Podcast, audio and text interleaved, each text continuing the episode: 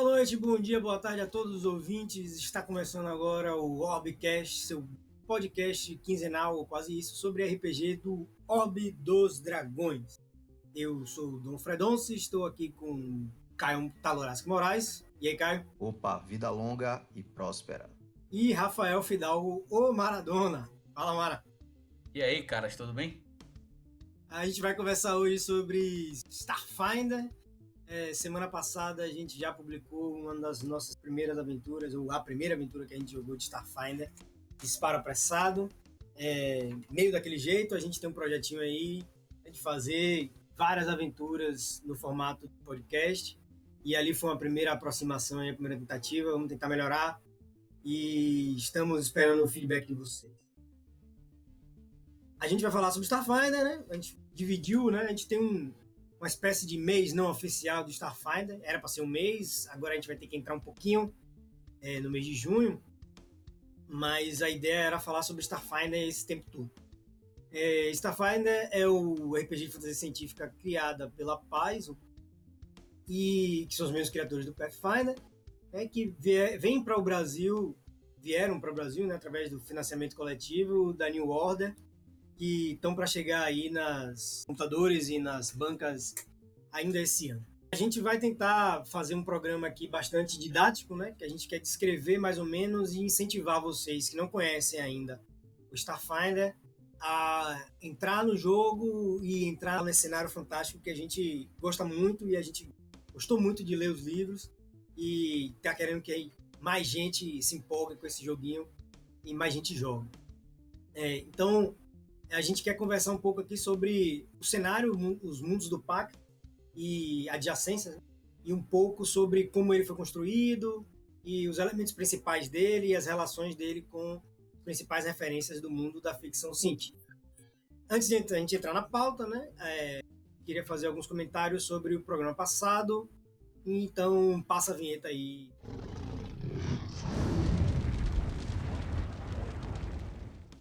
Bom, primeiramente eu gostaria de agradecer, nós gostaríamos de agradecer né, todo mundo que, que, respondeu, né, todo mundo que comentou o nosso primeiro programa, né? A gente achou massa a resposta, a gente tinha uma, uma incerteza sobre quanta gente ia ouvir, terminou que bastante gente ouviu, a gente ficou muito feliz com isso. É, e agradecendo muito, muito, muito as respostas positivas, a gente vai continuar fazendo a parada para tentar agradar o máximo possível. É, primeiro um comentário sobre quem falou um pouco sobre pauta, né, sugerindo pauta. A gente muito provavelmente não vai, vai falar, falar sobre jogos eletrônicos. Certo? A gente tem um foco muito no RPG de mesa, né, e apesar da gente gostar muito de jogar muito videogame e tal, a gente não tem muito foco nesse projeto. A gente vai, obviamente, falar de notícias né, que envolvam jogos eletrônicos, né, como é, o Kingmaker que foi adaptado né, pela All Cat Games. E se tivesse na nossa. A gente já existe, se a gente já existisse naquele tempo, certamente falaríamos disso.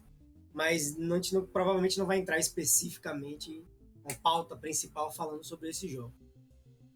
Os sistemas de storytelling, é, Cthulhu, Vampiro e outras, outros sistemas mais, digamos, é, alternativos, né? Uh, tá na lista da gente falar sobre eles, né? A gente não tem muita experiência com esses jogos, então provavelmente a gente vai convidar alguém que goste, que manje dessas paradas. É, se você gosta e manja de alguma dessas coisas, de mago, vampiro, lobisomem e etc, Cthulhu e uh, Numenera, Star Wars, qualquer coisa. Pode aí se escalar. Décima terceira era. Décima terceira era. Pode aí se escalar que a gente vai atrás de vocês pra gente ter uma conversinha melhor. A, a gente sabe que alguns jogadores, esse é o último comentário sobre propostas, a gente sabe que alguns jogadores não, não gostaram muito do playtest da segunda edição, o tema do programa passado. É, mas, assim, se vocês não gostarem, é legal, mas a gente prefere que vocês façam comentários muito é, mais voltados para crítica. Ah, não gostei, não gostei, porque não gostei, ajuda pouco a gente. E se vocês apontarem coisas razoáveis que não estão boas no playtest ou na sua experiência no jogo como um todo, a gente vai ficar super feliz em comentar. No final, eu gostaria de agradecer imensamente a todos que fizeram crítica, mais do que gostar do que a gente tem feito, vem fazendo, ou fez. É, as críticas nos ajudam a melhorar muito. E a gente está de olho, sim, nos vários erros que a gente cometeu. A gente quer fazer esse programa o melhor possível. E vai um abraço especial aí para Juliano de Souza Silva, né, que teve o cuidado de ouvir a gente de forma muito criteriosa, falar, fazer suas críticas com muita educação né, e, e pontuar muito bem. A gente vai tentar melhorar. Vocês têm algum comentário sobre barrigadas nossas no programa passado, senhor? Olha, eu só reitero o que você falou aí. Continuem comentando, continuem sugerindo. Né? A gente está aí aberto a críticas, aos comentários, os elogios também. Eu só queria fazer uma observação, rapaz. Na, no, último, no último programa, eu não sei de onde eu inventei isso, mas eu falei que o Calvin, Calvin Semião, é responsável pela tradução do Starfinder aí do Pathfinder segunda edição, pela New Order. Era baiano, não sei por que eu tirei, não sei de onde é que eu tirei essa informação. Segundo eu consegui apurar, é que ele é carioca, né? Mas ele tá nos nossos corações do mesmo jeito que ele tá trazendo esses títulos importantes pra gente aí. Valeu, Calvin, um abraço. Além de agradecer aos, aos que comentaram, acho que não tenho nada a falar, não. É um homem de poucas palavras. Bom, antes da gente ir para as notícias da semana, né? Ou da três semanas que passaram, a gente convida todos vocês a participarem das nossas redes, né? Interagirem conosco nas redes. Temos um perfil do Orbcast e um perfil do Orbe dos Dragões no Facebook. Tem também o perfil do Orbe, do Orbe dos Dragões né, e o Orbcast no Castbox. É, vocês podem ouvir esse, esse podcast agora, novinho em folha, no iTunes e no Spotify também. A gente vai estar tá procurando expandir o máximo de, de lugares possíveis para a gente ser ouvido. E não esqueça, tudo que você precisar sobre RPG Qualquer outra informação adicional estará disponível no site www.orbedosdragões.com. Então vamos às notícias, senhores.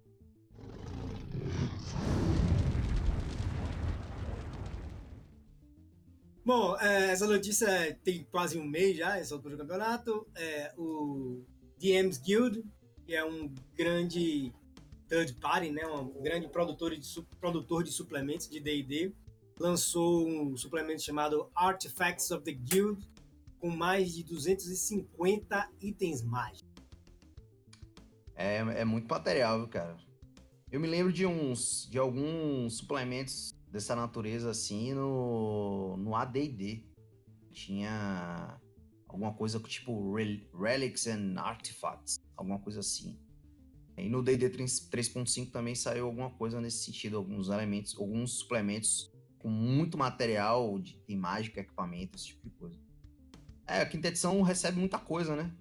E em breve ela deve estar chegando aqui no Brasil também. É, espero que chegue logo e que traga todos esses suplementos. Que a Galápagos traga aí, ou traga a tradução boa da quinta edição, porque a gente precisa voltar a trazer essa juventude pro RPG. Wizards of the Coast anuncia parceria com Lambert House para levantar fundos com o objetivo de adquirir uma nova sede para a ONG. Que a Wizards ela tem como lema, né, que o RPG é para unir as pessoas e todos nós que jogamos RPG tentamos aí viver por esse lema, sejamos jogadores de D&D ou não. E é uma essa casa é uma casa que abriga, né, público pessoas LGBT, né, que são normalmente vítimas em suas casas ou na sociedade de forma geral é, eles são um grupo, não só um grupo de apoio, né, mas um grupo de, de estudos também, um grupo de acolhimento, e faz um trabalho muito legal lá em São Francisco. Estavam precisando de uma sede nova, né, porque a casa que eles alugavam, né, a, era uma casa vitoriana lá né, em São Francisco, ela foi, ela foi teve que ser devolvida, não sei por que motivo, mas a, é, a Wizards ela está comercializando camisetas com o logo do D&D em colorido, né? Um, um, o arco-írisinho pintando, né? A, o logozinho do D&D, aquele é comercial com o dragãozinho soltando fogo. E quem quiser pode ir lá no site conferir, comprar a camisa e colaborar com a ONG.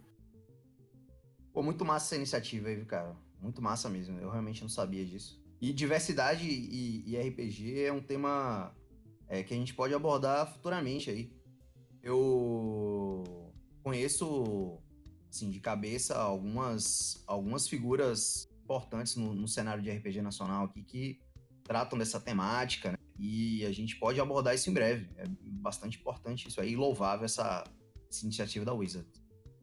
É o trazer aquilo que eles pregam, né, pro, no jogo para a vida real. Eu achei louvável, eu achei admirável. E eu acho que tem que continuar com esse tipo de ação. É ajudando aqueles, inclusive, né, demonstrando que o RPG é uma fuga do, do, dos problemas dele, por assim dizer, fuga temporária dos problemas deles, de como tratar as coisas, os problemas sociais que eles passam. O D&D ajuda com isso tudo. D&D só não, né? O RPG em geral. Inclusive, pode adicionar nessa pauta aí outras outros, outros espaços da sociedade onde o RPG pode funcionar bem, né? Tipo a sala de aula, né? Espaços educativos onde a gente tem algumas pessoas aí que fazem também uns trabalhos bons aí ensinando RPG e sala de aula no ensino médio. Avançando um pouquinho, a Jambô anunciou o Catarse de Tormenta 20 para o dia 10 de maio e incríveis 1 hora e 15 minutos, mais ou menos, bateu a meta e hoje está em astrondosos 582.664 reais. Realmente é uma marca inimaginável. Eu sabia que eu acompanho, não, eu não sou, não, não posso me dizer um fã de Tormenta, porque eu não acompanho tão de perto assim. Eu era um leitor ávido das, das Dragão Brasil, acompanho o trabalho de do Cassaro, Trevisan né, e, e, o resto dos autores algum tempo, mas eu não imaginava que realmente ia ser esse sucesso avassalador que foi. Chegou a derrubar o Catarse, inclusive, na sua é, escalada absurda na arrecadação de fundos eu só deixo aqui meus parabéns aí aos fãs que é, isso é realmente recompensador ver que um cenário de RPG nacional consegue alcançar esse tipo de, de prestígio, né? E parabéns também aos envolvidos com tudo isso, né? Os caras que construíram essa história por tanto tempo. Caldela, Trevisan, Cassaro, Saladino são, como diz Faustão, que não é uma boa referência, monstros sagrados do RPG nacional. É, eu também só vou parabenizar, né? Eu esperava ser um sucesso, mas não tão estondroso. Talvez, quem sabe, a gente bata a marca de um milhão do Catarse. Né? cruzados. Vamos ver. Mas eu queria salientar que quase metade desses caras que pagaram pela, pelo. financiaram né, o, o Catarse do Tormenta 20, eles são novos no Catarse, ou seja, foi um público, metade aí foi um público que veio de fora que uma coisa difícil hoje em dia de você conseguir, né?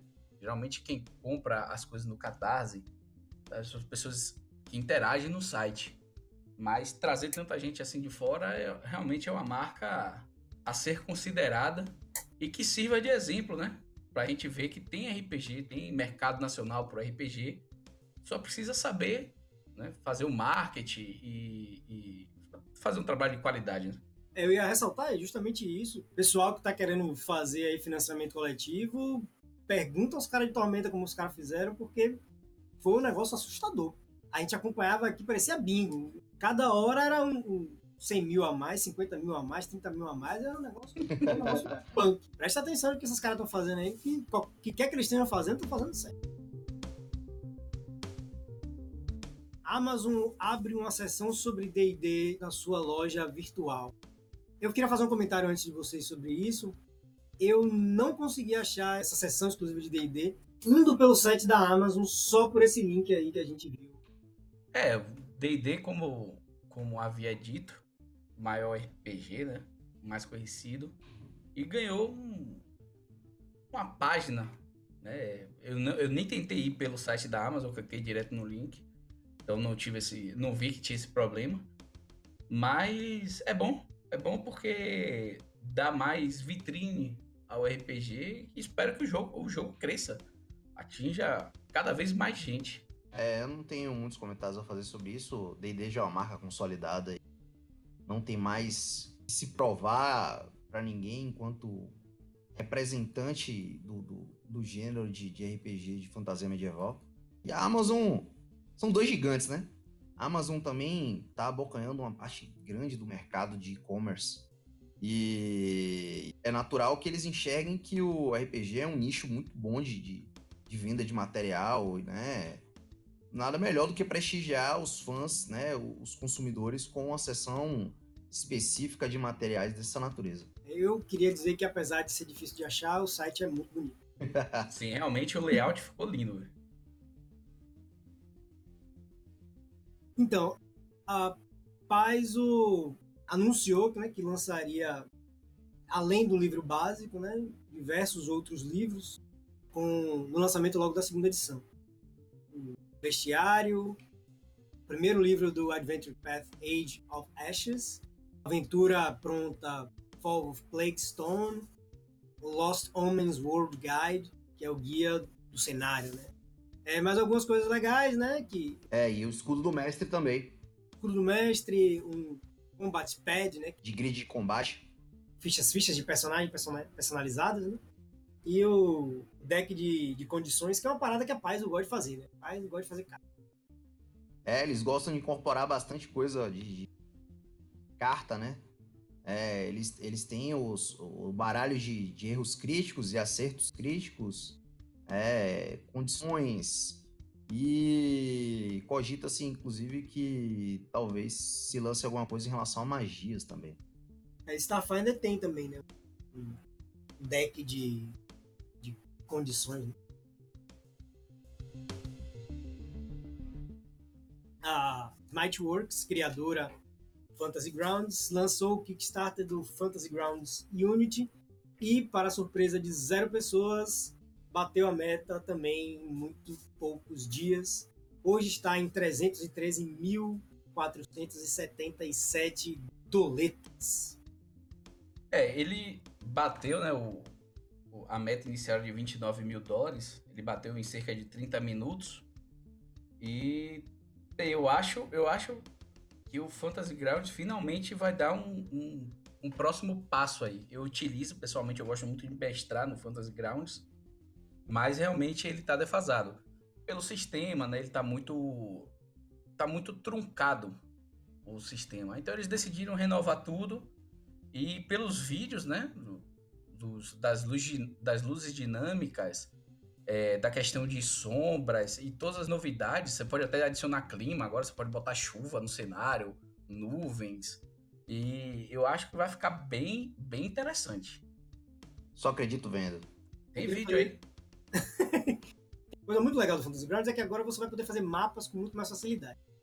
E o Fantasy Grounds Units. Mas o que pega ele para nós brasilianos é o dólar, que é o, o, a menor a menor licença tá girando se você já tem o Fantasy Grounds a menor, e comprou há, há pouco tempo, a menor licença é 15 dólares. Que significa aí um investimento de quase 60 reais. Pode não, até daria para fazer, mas qualquer coisa acima disso já duplica para 120, 180 e aí vai, vai lá para cima e já fica meio que proibitivo os valores. Mas esperar sair no, no Steam aí para ver se a gente abocanhar esse pedaço de coisa boa. É, geralmente a cotação desses desses vendedores de jogos, a Steam, PSN, live da, da, da Xbox, geralmente tem uma cotação de dólar melhor, né? Então, o jeito é esperar, não tem jeito. Eu tenho uma versão Ultimate. Para dar upgrade na minha, eu vou ter que gastar 60 dólares. Hoje em dia, tá muito pesado. Para fechar essa sessão financiamentos coletivos, a Paizo anuncia edição de aniversário de 10 anos de Kingmaker, um financiamento coletivo que vai fazer a conversão para a segunda edição do Pathfinder e com elementos para permitir o jogo seja que o jogo seja jogado na quinta edição de D&D. Hoje o financiamento está em 234.533 dólares e faltam apenas seis dias para o fim da campanha. Pois é, eu, eu particularmente estou muito empolgado com esse anúncio da, da Paizo. Kingmaker com todo o hype que, que, que veio aí do, do lançamento do jogo para computador pela All Cat Games, é, isso só consolidou o prestígio que o, o Adventure Path tem, né? Foi lançado há mais de 10 anos, né? Tipo, quer dizer, há 10 anos, né? Acho que depois de Rise of the Rune Lords e The Curse of Crimson Throne, é, eu acho que é o Adventure Path mais querido da galera. Rapaz, o vem adaptar esse Adventure Path para a segunda edição, o que é maravilhoso. E ele, de lambuja, ainda traz uma adaptação do bestiário e dos NPCs apresentados nos livros para a, a, a, quinta edição do D&D. É uma parceria que eu, particularmente, não sei quando é que aconteceu. Assim, desses dois sistemas irmanados, mas nem tanto, né? Apesar do Pathfinder ter vindo do D&D, eles trilharam caminhos separados há algum tempo aí, desde pelo menos desde 2008, né? Hermanos pero no mucho. Exatamente. Então, o financiamento coletivo apresenta produtos bastante interessantes. Agora, eu acho que eles ainda têm um pouquinho a aprender aí com a brasileirada aí, viu? Eles estão requentando muito material da primeira edição. Então, quem tá quem for abandonar de vez a primeira edição para jogar só a segunda não vai ficar tão interessado nesses, nessas recompensas extras que estão vindo aí. E uma coisa a se ressaltar, que rufam os tambores, é que num dado, num, numa dada resposta no, no, na sua comunidade do Facebook, o próprio perfil oficial da Paiso é, respondeu que um brasileiro perguntou se é, isso viria, esse material viria para o português. E a resposta do perfil oficial da Paz foi que a New Order Editora, muito em breve, deveria ter alguma coisa a dizer a respeito. O que deixa é, a esperança de que esse material provavelmente vai vir com a tradução da New Order também. Então, vamos cruzar os dedos, acender vela aí que esse material pode chegar em, em PTBR aí. Queria só ressaltar aos ouvintes que não perceberam ainda, existe um interesse profundo desse cidadão que terminou de falar aí em voltar a mestrar esse jogo para mim, e eu também tenho interesse em jogar de novo. Então, vai lá, New Order, traz aí. Exatamente, vamos retomar essa campanha aí. Espero que tenha uma vaga aí pro novo aqui. sempre, sempre. a gente pode trabalhar isso aí. É, uma notícia um pouco mais antiga, mas agora é uma espécie de autopromoção. O site RPGista colocou o Orbe dos Dragões em oitavo lugar no top 20 de acessos dos sites de RPG do Brasil. Olha que maravilha. Yay! Aí, notícia insider, né? A gente já vinha percebendo que a gente estava né, crescendo aí no meio RPGístico. O pessoal estava vendo a gente e a gente está melhorando, a gente sabe disso. E agora com o Obcast tem tudo para turbinar aí essa nossa ascensão. Uh, mais alguma coisa, senhores? Estamos atualizados? Atualizadíssimos. Vamos para Vera. Então, chama o dragão aí que vamos para a pauta central.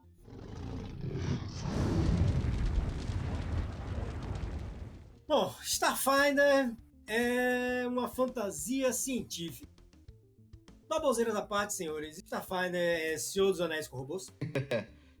Ô, oh, Dom Fredonce, há muito a se dizer sobre isso aí. Eu posso começar sobre o assunto é que eu li um, nos fóruns as palavras de um desenvolvedor, né, que é o O.K. Stevens.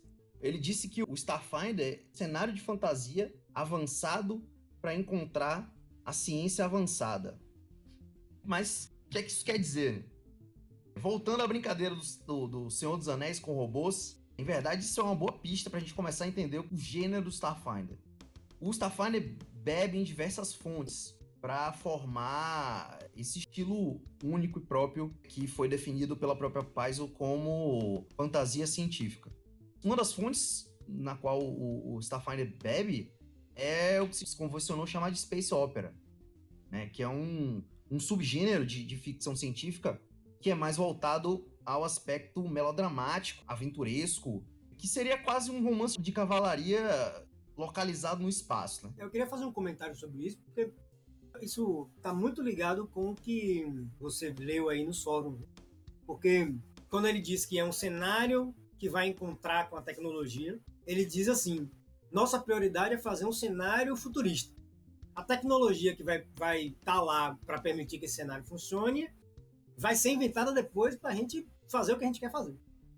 É isso? É, eu acredito que seja bem por aí, sim.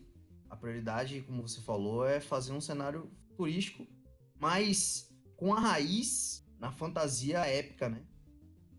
Como eu falei de Space Opera, muita gente pode não estar tá familiarizado com esse termo. Um Space Opera é uma vertente do que se chama de Soul Opera, que é um gênero de ficção focado no apelo dramático, né, nos personagens estereotipados, enredo não procedural, que é aquele... É a vulga novela da série. Exatamente, né? São as telenovelas que a gente tem aí. Mas o Starfinder, ele não é só isso. Ele, ao passo que ele bebe na fonte desse melodrama, né, quase mexicano, é, ele também vai buscar influência nas obras que prezam mais pela precisão científica e pelo realismo, né? E é o que se chama de, de hard sci-fi.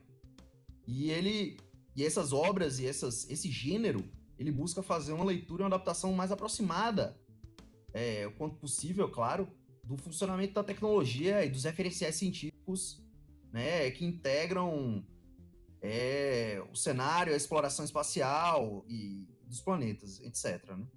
Mas isso aí não exclui também, né, a gente sabe que o Starfinder traz a presença bastante explícita de magias, divindades, raças fantásticas, que são elementos que se contrapõem a esse realismo e precisão científicas, né? É, isso parece ser bem a herança do Senhor dos Anéis ou a herança do Pathfinder, né? Que o cenário, na verdade, é compartilhado, apenas uma distância no tempo. É sim, é sim. Tá certo. Então, o Starfinder ele mescla muito bem esses dois. E ele forma né, o que a Paizo né, e seus desenvolvedores todos resolveram classificar como fantasia científica. É interessante do, do Starfinder, essa evolução que ele teve, é que a gente tem que deixar claro que foi uma evolução do mundo de Pathfinder. Muitas vezes a pessoa vai, já vai para um RPG futurista e já vai de encontro com aquela aquele futurista do nosso mundo, do mundo real, mas não é isso. Então, eles souberam lidar com essa mistura aí de termos de, de magia, divindades, tecnologia, e não deixaram de, de, ter a vertente ali, o pezinho na, na fantasia heróica ali. Então, tipo, como Senhor dos Anéis, eles misturam vários elementos de uma base para formar um mundo, né? Aquele mundo incrível que eles formaram. E esse mundo é uma, uma atualização muito bonita e muito bem feita do, do planeta, né? Do, do que a gente conhecia, conhecia como Golarion, né? E outra coisa também é que a jornada do herói está presente. Então, ele tem esse espírito do jogo do jogo que a gente joga, o D&D de mesa, o D&D clássico, o Pathfinder clássico, ele tem esse espírito, mas com um novo contexto em torno dele, o que ficou muito bem bem encaixado. Rapaz, eu acho que você colocou agora muito importante, Mara. Starfinder é um avanço de Golarion.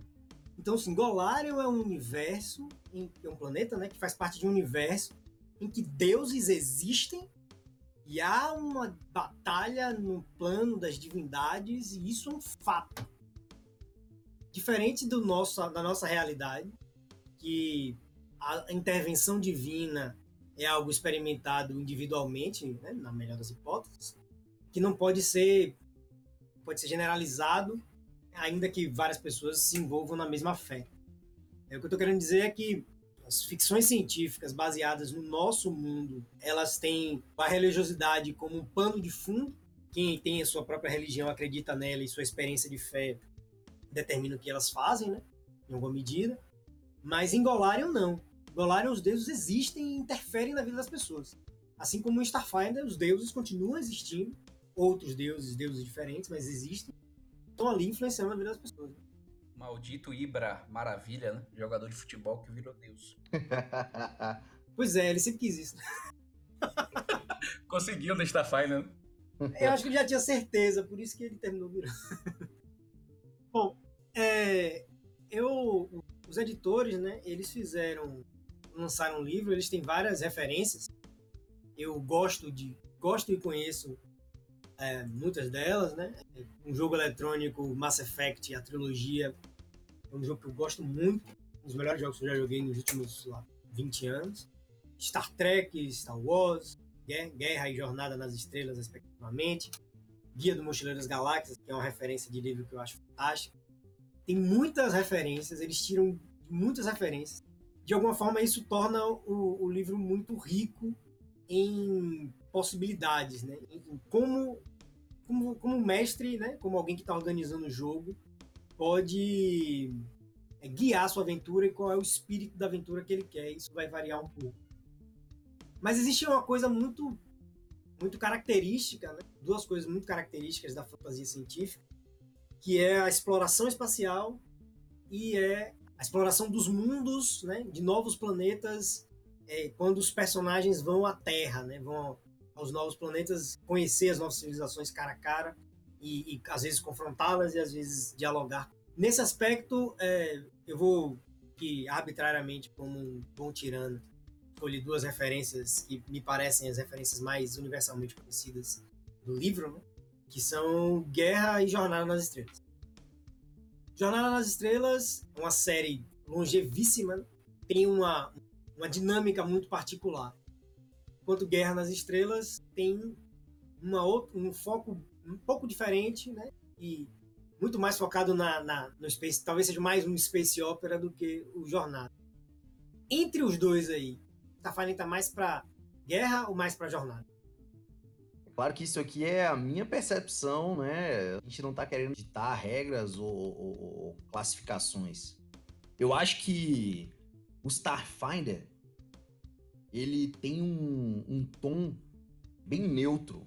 E eu explico isso. É, ele traz uma gama de possibilidades enorme de tipos de abordagem que você pode fazer do cenário.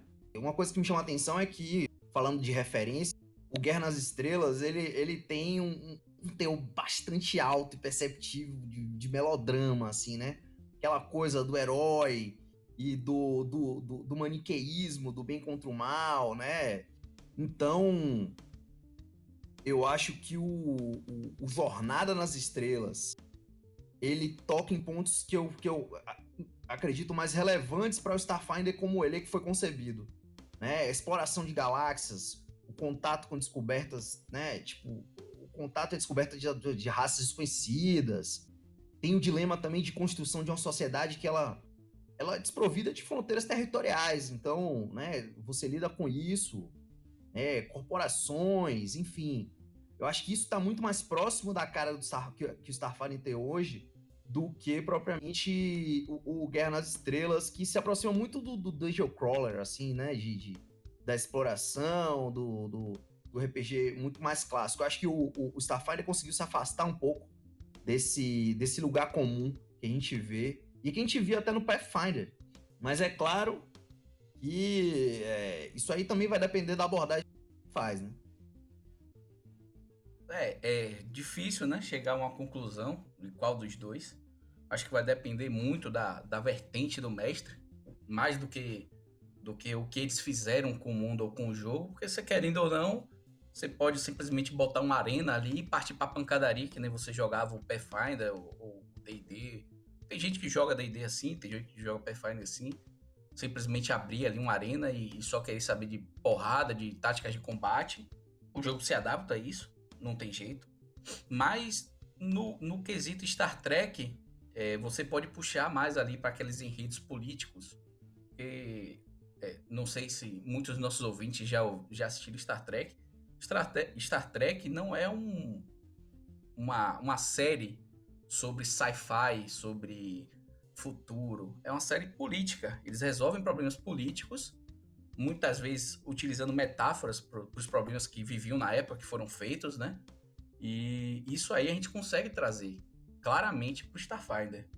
Além de ter várias organizações, né, para ter base para esse enredo complexo, né, como até como o mundo dos pactos, que é completamente baseado na Federação dos Planetas de, de Star Trek, né?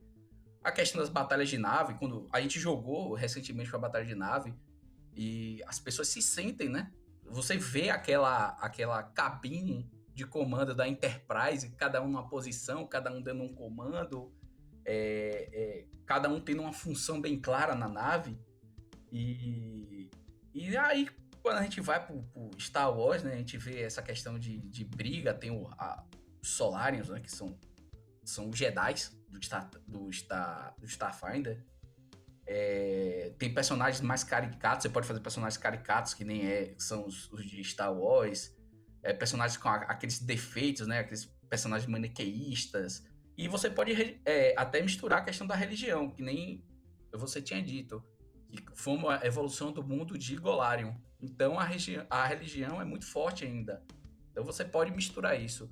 Eu, na minha opinião, eu botaria nenhum nem outro. Eu colocaria Battlestar Galactica aí nesse meio, porque na minha visão ele é meio que uma mistura de Star Trek e Star Wars. Quem assiste sabe. E ele aborda não profundamente a política e, e o enredo como Star Trek, mas ele volta um pouco para a questão religiosa, volta um pouco para algumas cenas de porrada, algumas cenas de, de ação mais desenvolvidas que o Star Trek temos um treteiro na família, certo? Bom, é... Apelou, apelou. é, digam aí pra gente o que vocês acham, certo? Se vocês estão ouvindo aí, se vocês acham ou vocês gostariam de jogar um Starfinder mais próximo de Star Wars ou mais próximo de Star Trek. Lembrando que Star, Starfinder tem sabre de luz ou algo parecido. E também tem coisa da, da batalha de naves na ponte, né? Ativar phasers e, e etc. e etc. Bom, é, Mara, você falou de um negócio chamado Mundos do Pacto. Mundos do Pacto, que é um análogo da Federação dos Planetas. Que é o nome mais difícil de se pronunciar desse jogo. a gente vai errando e vai acertando. É, os Mundos do Pacto, é, como a gente já falou, né, o sistema, o cenário de Starfinder, ele é oriundo de uma evolução temporal aí no cenário de Pathfinder, que era basicamente o planeta Golarion, mas já no, já no Pathfinder a gente tinha um suplemento, a Paizo tinha lançado um suplemento chamado Distant Worlds. E esse suplemento Distant Worlds tinha uma a descrição dos diversos planetas do sistema solar em que Golarion ficava. A Golário não está mais aí, não é, senhores? E para onde ele foi? Por que ele não está mais aí? Quem vai defender o pessoal que jogou Golário fora? é, rapaz, isso aí é uma questão bem complexa. Não dá para responder só com dizendo ele tá em X ou tá em Y. É, a verdade é que Golarion, pelo que a gente pôde compreender, ele tá e não tá naquela vaga da galáxia que ele deveria ocupar ali. É, o sistema solar, que ele é tomado como centro do cenário Starfinder, é, é o sistema dos, dos mundos do pacto, né? Que também é chamado de sistema de Golarion. Então, é, a gente vê que Golarion tem uma, um papel central né, nisso tudo. Apesar do planeta fisicamente não estar tá ali. Quem jogou, né, o Pathfinder primeira edição lembra que Golarion é o nome dado ao planeta que era o terceiro dos 11 planetas que orbitam em torno do Sol amarelo dessa galáxia. E qualquer semelhança com Third Rock from the Sun não é mera coincidência. E esse planeta abrigava Arcádia, Titã e mais outros seis continentes, além do famoso Mar Interior, né, o Inner Sea. Ele era também o, o, é o berço de várias das raças clássicas, né? Como os elfos, anões, halflings, né? E outras, outras raças tantas que são ícones, né? Do, do, do RPG medieval, né? E, e, de, e de Pathfinder. Golarion também era referenciado como uma prisão de, de. Então, Golarion era muita coisa. Só que, agora em Starfinder, a galáxia inteira sofreu a influência de um evento bastante peculiar, chamado de Lacuna. E esse evento, ele acabou implicando, esse fenômeno acabou implicando né, no desaparecimento por completo do Planeta Golarion. Na verdade, não implicando no desaparecimento, mas na ausência de pistas de onde, como e por que Golarion desapareceu. Né? Essa lacuna é uma ruptura na história, né? E isso se estende a história com H maiúsculo aqui, né? Que tende aos registros históricos e às memórias dos seres viventes, dos seres, na verdade, dos seres sentientes, porque eles podem ser vivos ou não. Né? Em Starfire a gente tem os Elxianos, que são uma raça de mortos-vivos inteligentes, então eles não estão vivos, né? E a lacuna é um dos aspectos mais intrigantes e polêmicos do, do Starfinder. Que a gente sabe é que em determinado momento da existência, todos os seres sentientes, eles simplesmente sofreram universalmente um lapso nas suas memórias e, e, e tipo, simplesmente um período significativo da história de todos eles foi apagado, né? E esse período a gente não, não tem ideia de quanto, é, precisamente de quanto ele durou, mas se especula datação de carbono e outros métodos de pesquisa, né? Que isso tenha durado milênios, né? O que significa, mesmo para as raças mais longevas, que gerações nasceram e morreram dentro desse interstício de amnésia geral e coletiva. Segundo as informações né, disponíveis nos materiais de Starfinder, a lacuna ela representou um cataclismo histórico para muitas raças e civilizações, grupos, né? Que ela provoca, ela provocou uma dissociação entre os seres e muitos dos seus aspectos e referenciais culturais, né? Os seus propósitos e as construções sociais históricas e em muitos outros âmbitos que foram é, é, é, sendo desenvolvidas, né, que levam tempo para ser desenvolvidas. E isso levou a uma crise sem precedentes em algumas galáxias, né, provocando desaparecimento de alguns povos, de raças, enfim, né, e o surgimento inexplicável até agora né, de outros tantos. E isso é o que é uma das coisas mais interessantes de Starfinder. Né, apesar de é o grande mistério que voa Starfinder a lacuna. Né? O que se sabe, então voltando para Golarion, o que é que se sabe é que em alguma altura nesse período misterioso que é a lacuna, Golarion simplesmente desapareceu sem deixar rastro. Quer dizer, quase sem deixar rastro. Porque o que existe hoje na, na porção do espaço que é que, que deveria estar Golarion é a estação Absalom. A gente sabe que Absalom era uma cidade uma das, das cidades mais famosas né, de, do, do mar interior. Né? E essa estação Absalom em Starfinder é uma estação espacial grande. Né? Ela tem 5 milhas de diâmetro, se eu não me engano. Ela, comparado com alguns planetas, asteroides e formações naturais, ela é pequena, mas né, se tratando de uma, de uma de algo construído é bastante grande. É, ela é uma estação espacial multicultural e é o centro galáctico de toda a cultura humana em Starfinder.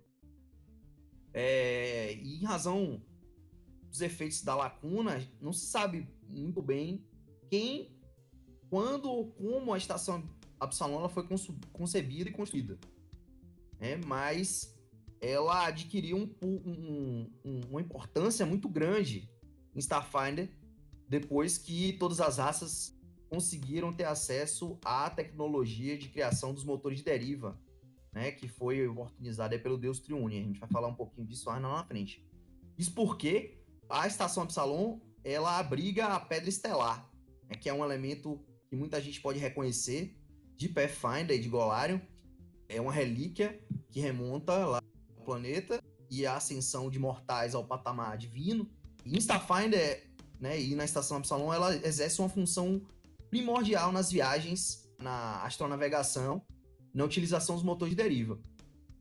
Ela serve como um farol de deriva mais importante da galáxia. Além disso, ela serve de fonte de energia da estação. É, nosso historiador aí de, de Golarion deu uma aula, mas é, de maneira mais prática, que eu posso dizer é que o, desapa o desaparecimento de Golarion, na verdade, é uma solução bem criativa, né? Que eles tiveram para não ter que desenvolver todas as civilizações, e culturas dentro do, do, do Starfinder, né? Então seria um universo dentro do universo. Por quê? Golarion já era praticamente o universo. A quantidade de, informações que se tem em Golarion é absurda, é um mundo gigantesco. Então, você quer tirar um enfoque do, dos, dos jogadores, né? Em explorar Golarion e para eles irem explorar o espaço desconhecido, né? Então, é, você precisa desse mote. Imagine você pegar um grupo de pessoas que jogaram Pathfinder primeira edição, por exemplo, e sentar para jogar com eles e ficar, ah, vamos ver como é que tá Absalom hoje em dia, depois de, sei lá, 5 mil anos. Imagine a quantidade de conteúdo, de coisas que eles teriam que fazer para para deixar esse jogador satisfeito com, com, com Golarion no futuro. Então foi uma, uma, uma solução prática para diminuir o trabalho deles e eles conseguiram fazer isso de uma maneira que eles colocaram uma, uma que a gente chama de lacuna aí no meio que traz mais mistério ao sistema. Então, a gente vai naquela parte de Star Trek, né? Que é você querer explorar o desconhecido. E, e isso ficou muito bem, bem feito, muito bem encaixado no sistema e no mundo que eles criaram ali, o, o, os mundos do pacto. Na verdade, eu concordo com esse argumento. A lacuna, na verdade, é uma solução criativa a você não ter que desenvolver essas civilizações, essas culturas todas. Mas tem gente que acha que isso aí é preguiça. Imagine você ter que desenvolver uma linha do tempo toda, né, de, de levar é, certos países ou sociedades de, de Golarion do, do, praticamente do medievo até tipo, o desenvolvimento tecnológico extremo, né? Você tem que fazer uma coisa enorme. Preguiça para eles que não estão fazendo, né? Eu queria ver fazendo. é verdade. Quer fazer o meu termo? Porque eu não acho que é uma solução criativa exatamente, mas eu acho que é uma boa premissa. Era necessário para que as pessoas focassem num novo cenário, que o cenário anterior não fizesse parte dele. Isso para mim é uma coisa muito clara. Era uma necessidade. Inclusive eles próprios falam isso. Esse, não sei se foi o próprio O.K. Stevens, numa dessas esses, esses, essas gravações que eles divulgam no YouTube, fazendo as gravações no Twitch divulgam no YouTube depois, né? O, Starfinder Wednesday, eu acho, ele fala que o, a, esses elementos, né, tanto o sumiço de Golarion quanto a lacuna, são o que eu costumei chamar de desacopladores. São elementos do cenário, são premissas do cenário, em que colocam o antigo cenário de lado para que as pessoas vivam novas aventuras no novo cenário de uma nova forma. Não tão nova assim, mas enfim. De um, tenham experiências diferentes agora que vocês estão num lugar diferente. E aí a ideia era mesmo desacoplar, né? E aí é, é, a lacuna permite que você também, né, nesse, nesse mesmo, nessa mesma linha, permite que você crie ali 300 anos de história, que não é muita coisa, e o resto fique tudo por conta da imaginação do jogador e dos mestres, né? Quando eles vão criar as aventuras dele. Além disso, tem a questão de você travar a história, né? É, anterior. Então, agora que eles estão lançando o Pathfinder 2.0, teoricamente, se eles continuassem né, com o Golarion lá, eles iam ter que dizer tudo que já aconteceu, as Adventure Paths, praticamente. Então as pessoas teriam acesso a isso tudo. Ele não tem como desenvolver isso. Então eu acho que o, o seu termo de premissa é correto, sim. É, eu só quero completar aqui é, as informações disponíveis nos materiais aí de Starfinder é, em relação ao destino Golarion. Elas permitem a inferência bem vaga né, a partir de, de consultas a, a, entidades extraplanares ou comunhão com as próprias divindades do cenário Starfinder. Então isso permite inferir que o, o, o planeta Golarion ele tá, ele existe ainda, ele tá salvo, só que ele tá em algum lugar que é dito inalcançável através da magia ou da tecnologia. Então, é, eles botaram o Golarion para estanteio, mas nem tanto, peronomútil, né? Isso é importante, assim, pegando um pouco da, do gancho do que, do que falou aí. Você cria referenciais, tipo, afinidades, né, com, com tudo, toda a história que já foi criada, mas ao mesmo tempo você oportuniza se vivencie um universo, tipo, se explore um universo totalmente novo e aventuras novas. E esse, esse grande mistério no meio de tudo é uma fonte quase inesgotável de ganchos para os mestres aí, jogadores. Então, pessoal, Golarion já era, esquece. Temos agora um cenário chamado Mundos do Pacto, que é basicamente tema solar, que antes ficava Golarion, e agora as pessoas podem viajar entre os planetas, né? Através de espaçonaves. Né? A gente vai entrar agora num termo mais caro a mim, né? porque toda ficção científica precisa lidar com a realidade física que um certo alemão no século XX resolveu acabar com basicamente o sonho de todo mundo de viajar e morar em Marte. Estou falando de, obviamente, de seu Albert, Albert Einstein. E desde que ele determinou que a velocidade da luz é o limite do universo, as nossas chances de colonizar outros sistemas solares caíram drasticamente. É, então, normalmente, todos os cenários de ficção científica, eles precisam produzir algo do ponto de vista da engenharia e da tecnologia para que seja possível a viagem interestelar, para que seja possível viajar entre sistemas. Se você não acredita em mim, você pode fazer uma conta muito fácil. A luz que viaja a um bilhão de quilômetros por hora ela chega em Alpha, em próxima Centauri, que é a estrela do, da, do sistema de Alpha Centauri. Alpha Centauri é um sistema que tem três sóis, né? Então, próxima é o mais próximo da Terra, né? O mais próximo de nós. É, levaria para chegar lá quatro anos e uns quebrados. Ah, não, quatro anos é de boa viajar e tal. É, só não é de boa porque é a luz, né? E aí, se você faz um telefonema para próxima Centauri, o cara chega lá, você manda um áudio do WhatsApp, só vai chegar lá daqui a quatro anos. Então você precisa planejar bem esse áudio que você está mandando. Porque se você mandar um áudio assim, ah, só corre a gente, a gente vai morrer, só vai chegar lá oito anos depois, porque a informação precisa chegar na Terra e depois você vai precisar viajar mais quatro anos na velocidade da luz para chegar no lugar. Então, assim, é o limite e o limite não é tão alto assim, apesar de ser um bilhão de quilômetros por hora. Eu, em breve, vou publicar aí um, um texto no Orbe dos Dragões, fiquem ligados lá, um artigo mais detalhado sobre o que significa isso, né, para Starfinder, né, pra, enfim, para algumas outras referências, né, da, da sci-fi. É, mas o que a gente vai conversar agora é sobre como é que Starfinder fez para resolver isso. Quem é fã de Star Wars e Guerra nas Estrelas conhece o hiperespaço, né, que é por onde as naves viajam em velocidades altíssimas para chegar em outros, em outros cantos do universo praticamente de forma instantânea. Quem conhece Jornada conhece os motores de dobra, né? Fazem com que você se desloque no espaço com menos tempo, ou seja, mais rápido, só que não é mais rápido.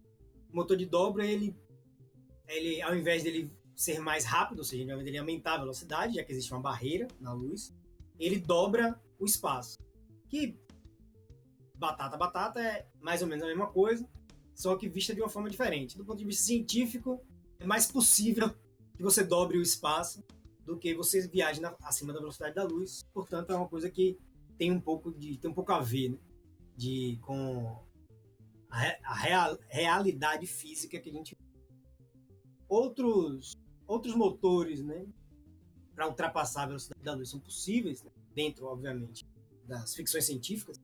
E no Starfinder, o que se fez foi criou-se uma divindade nova, ou a divindade se criou, ninguém sabe exatamente, chamada Triune, que é uma, uma divindade tripartite, né? tem três personalidades diferentes, e ela mandou para todos os, ou quase todos ou quase todos, seres vivos, um planos para que se fizesse uma espécie de motor, conseguisse viajar entre distâncias enormes no plano material e que fossem distâncias muito mais curtas em outro plano. Para quem está inteirado no universo de Pathfinder, vai lembrar do plano das sombras e se você lembrou, parabéns, você pensou a mesma coisa que os Drows. Os Drows são os primeiros a fazer motores de sombra ou Phantom Drives, quem é fã de, de Super-Homem, né? Só que ela não abre o caminho para um, um, universo fantasma, né?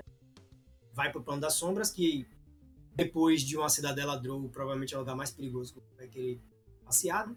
Mas, de qualquer forma, o plano das sombras é um plano em que é possível se teletransportar, né?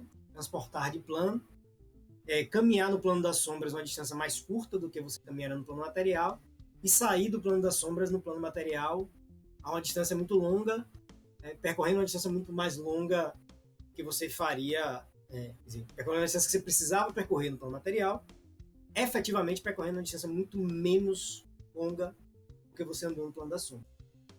Não sei se ficou muito claro essa parte não, mas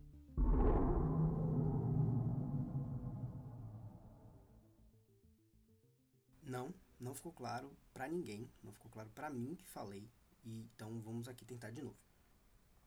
Digamos assim, você está saindo de Magnimar para Absalom. Essa distância é uma distância de, suponhamos, mil quilômetros. Então você precisa percorrer essa distância. Para percorrer essa distância, você precisa de um meio de transporte. Pode ser suas próprias pernas, pode ser cavalo, pode ser charrete, pode ser um tapete mágico, pode ser um barco, enfim. O que é que você escolha, navegar pelo plano material vai custar tempo. E a depender do seu meio de transporte, vai custar mais tempo ou menos tempo para chegar lá. O fato é que você vai ter que percorrer aproximadamente os mesmos mil quilômetros. Né? Então, o que acontece? O que, é que, o que é que é a viagem no plano das sombras? O plano das sombras é um plano em que tudo que tem no plano material tem lá, ou pelo menos uma referência de lá, Portanto, você vai ter a versão das sombras, ou as sombras da cidade de Absalom e as sombras da cidade de Magnimar. E esse plano, é, assim como o plano material, tem uma espécie de topologia. Então você consegue se deslocar de um ponto desse plano para um outro ponto desse plano. O que ocorre é que no plano das sombras, a física é de tal forma que as distâncias entre os pontos são mais curtos. Então, nas, no plano material a distância de mil quilômetros, no plano das sombras a distância vai ser, digamos, de 500 quilômetros. Então você, ao invés de andar mil quilômetros, vai passar a andar 500 quilômetros. Seu meio de transporte vai ter a mesma velocidade, ela não vai ser alterada no plano das sombras. Então você sai de um ponto do plano das sombras, ou seja, das sombras da cidade de Magmar, e vai para até as sombras da cidade de Absalom, uma velocidade, a, a mesma velocidade que você iria no plano material, dependendo do seu, do seu transporte. Uma vez que você chegue nas sombras da cidade de Absalom, você pode voltar para o plano original, faz, concluindo assim sua viagem na, em um tempo muito menor, nesse caso metade do tempo, porque a distância que você percorreu é a metade no plano das sombras do que a distância original no plano material. Só que o plano da deriva não é exatamente isso. Mas ele representa essa, essa, essa possibilidade de viajar acima da velocidade da luz. E a primeira coisa, e, e talvez seja a única coisa, ou a coisa a maior coisa do verso de Tafá, já que é um, um tropo necessário para o universo de, de ficção científica funcionar, mas talvez ele seja o único que esteja ligado a uma divindade. Ainda que o pessoal do hiperespaço, do Guerra nas Estrelas, associe muito o hiperespaço à força. Na verdade, eles fazem, associam tudo à força, então meio difícil. É, mas nesse caso, existe uma divindade relacionada com a deriva, que é triunfo. Fisicamente falando, me parece que o, o, a deriva, né, o plano da deriva, que é um plano alternativo, ele é um plano que não tem a mesma coesão espacial, ou não tem a ligação que o plano, por exemplo, das sombras tem com o plano material. O plano das sombras é como se fosse uma versão achatada do plano material. É como se o plano material fosse a parte interna de uma esfera e o plano das sombras fosse uma esfera concêntrica de raio menor. As distâncias na superfície do plano são menores, mas ela tem, uma, ela tem um ponto é, unívoco com a esfera mais, maior que a esfera do plano material. O plano da deriva não é assim. Ele tem uma outra geometria, de forma que não importa onde você entra no plano da deriva, o que importa é seu destino. O que faz a gente pensar de como é que funciona esse diabo desse motor, né? Porque quando você viaja pelo plano das sombras, você entra no plano das sombras pelo ponto onde você está. Depois você viaja. No plano da deriva não, você parece que entra já em outro ponto e que parece ser um ponto que tenha mais que tenha referência ao seu destino e não sua origem. Então tem muita coisa sobre esse motor, sobre os motores de deriva e o plano da deriva? E esse artigo que a gente vai publicar é um artigo que vou entrar muito mais em detalhes com relação a isso, se você for da, da minha do meu tipo de loucura por ciência e ficção, é, dá uma checada lá que eventualmente a gente vai publicar.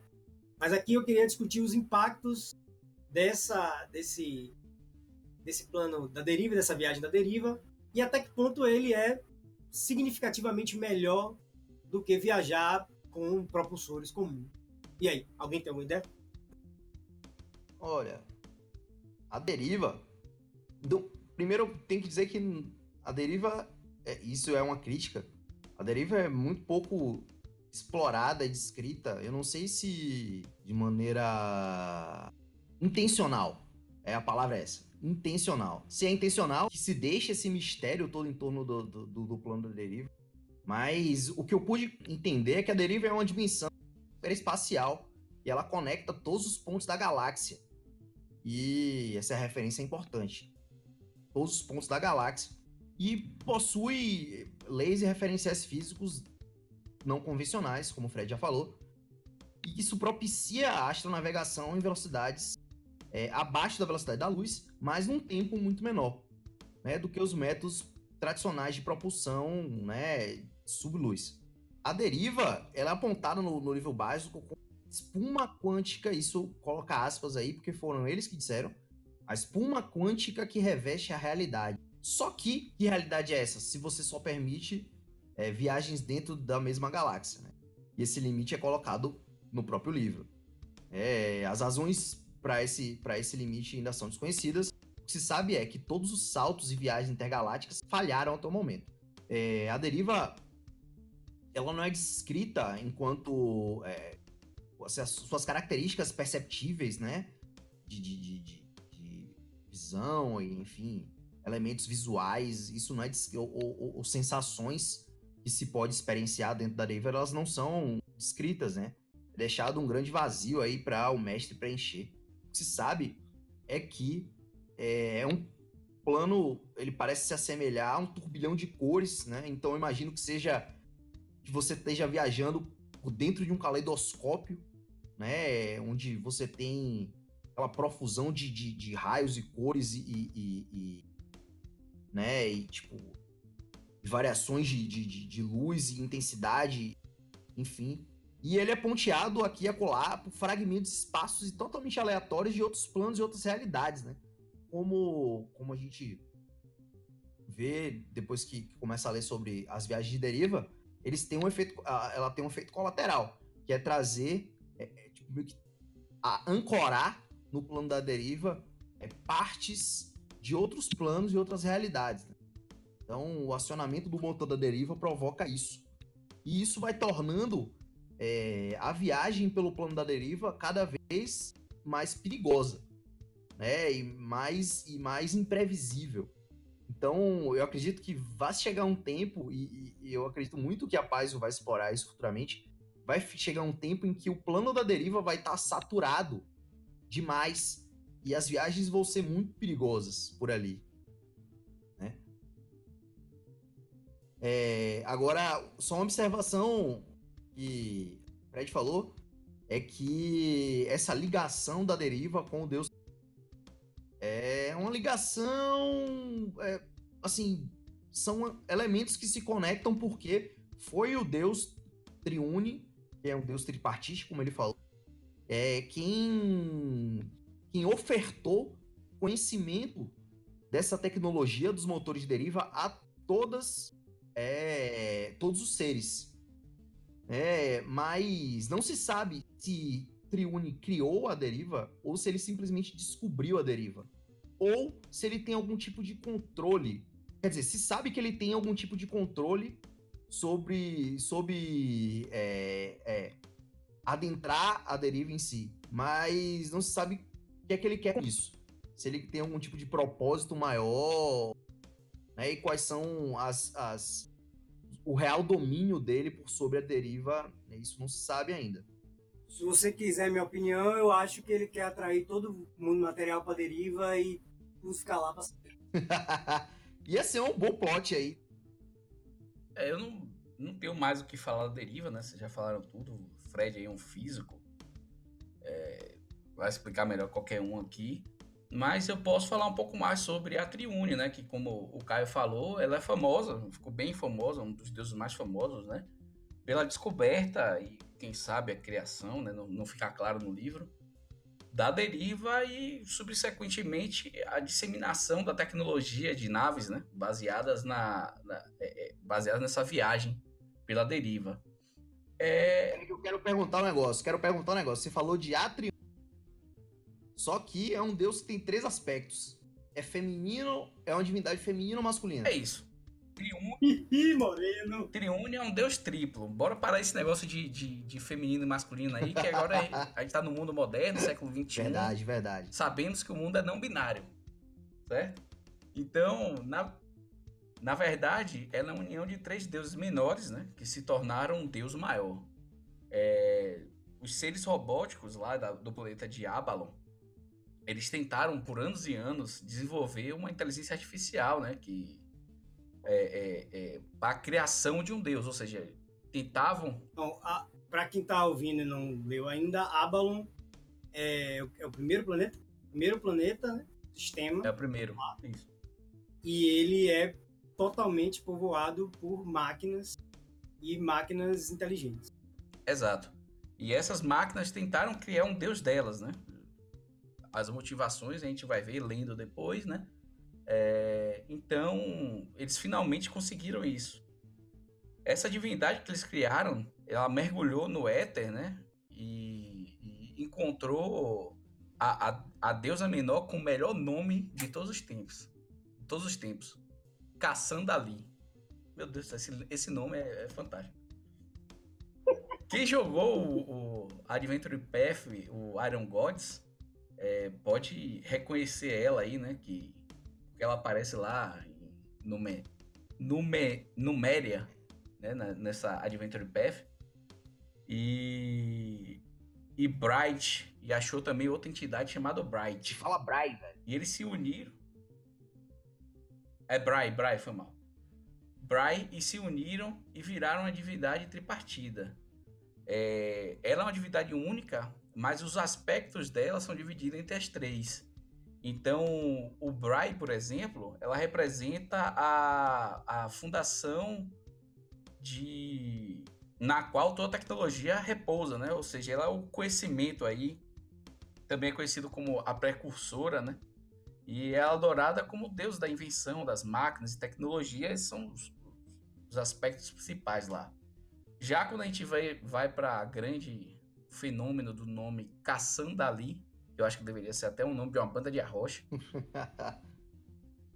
Ela incorpora mais o, o, sucesso da tecnologia em criar novas formas né, de consciência e fabricação da própria vida. Ou seja, ela tipo, é uma, uma divindade da vida artificial. Então ela pega aspectos como IA, né, é, inteligência artificial, vida artificial, emoções, reencarnação e renovação. E o terceiro aspecto que é da Triune, é chamada de Epoch. Não sei nem como é que pronuncia isso.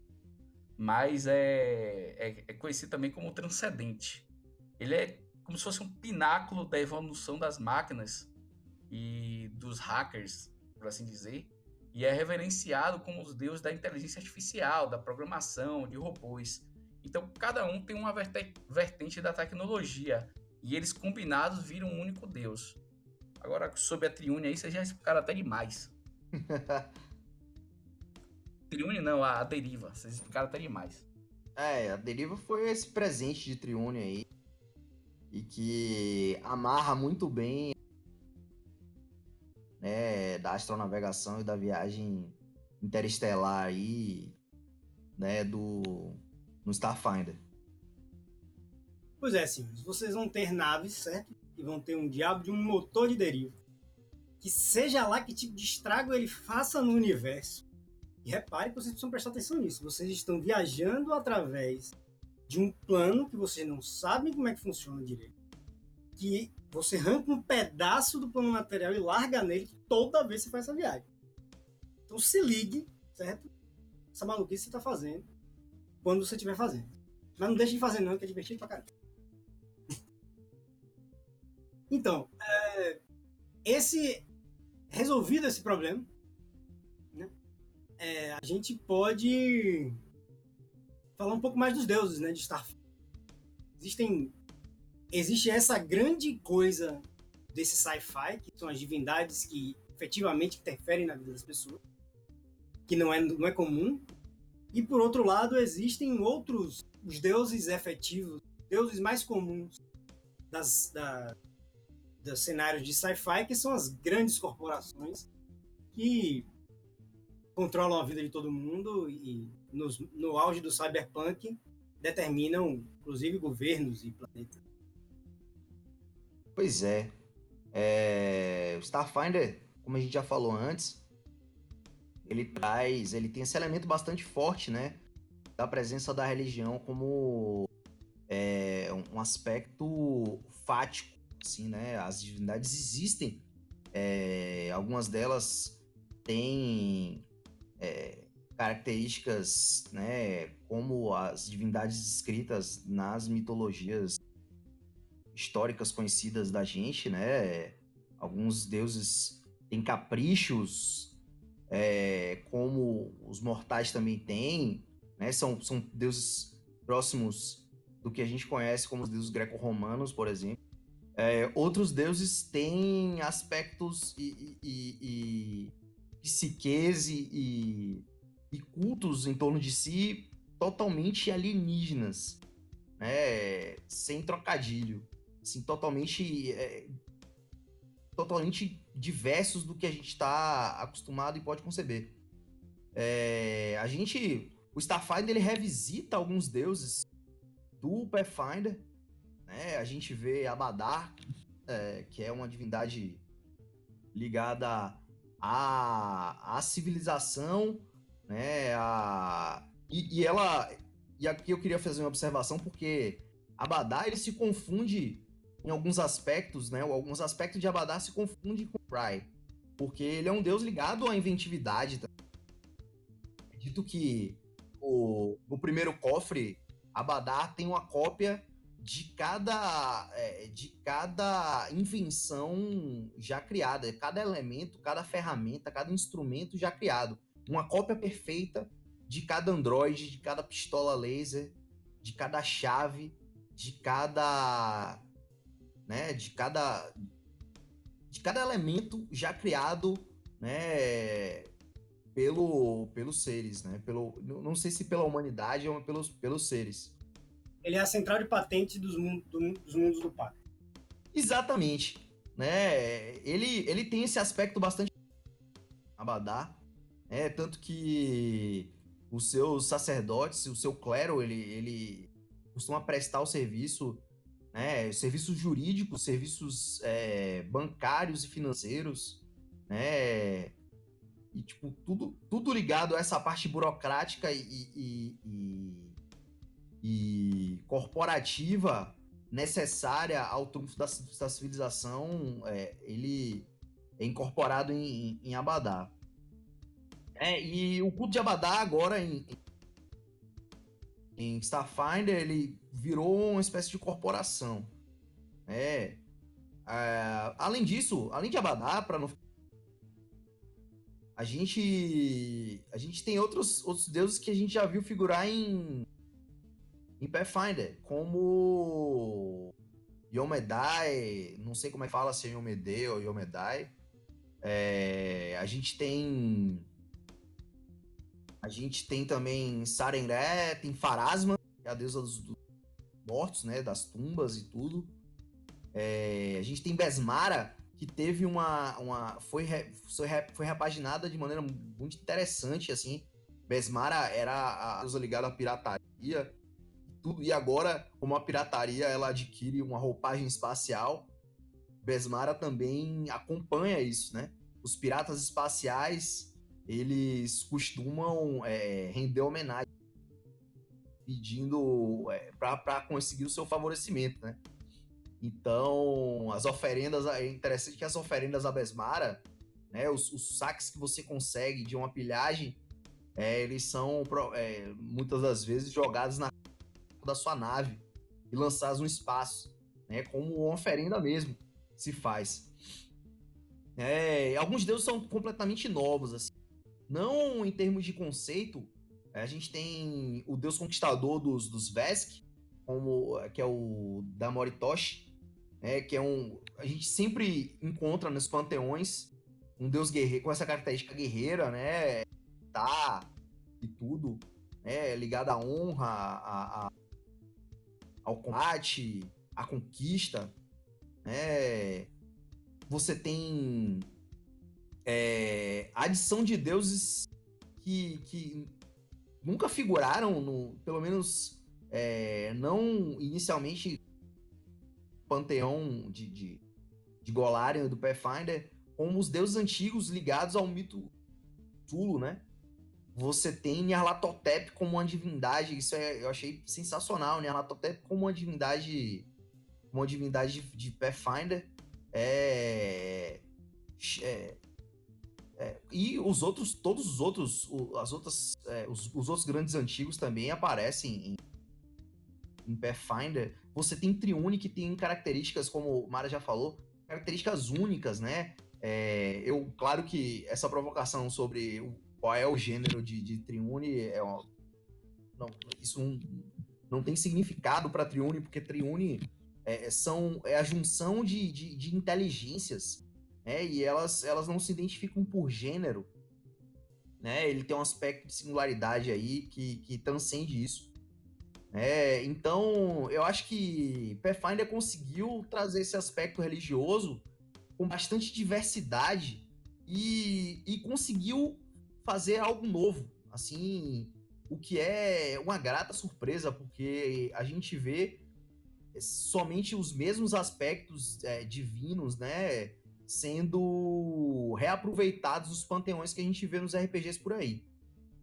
Mas é, o Starfinder conseguiu realmente adicionar um elemento interessante e inovar nesse aspecto. É, com isso tudo aí chegaram o quê? As organizações, né? Então você precisa organizar, se querendo ou não, uma sociedade futurista, né?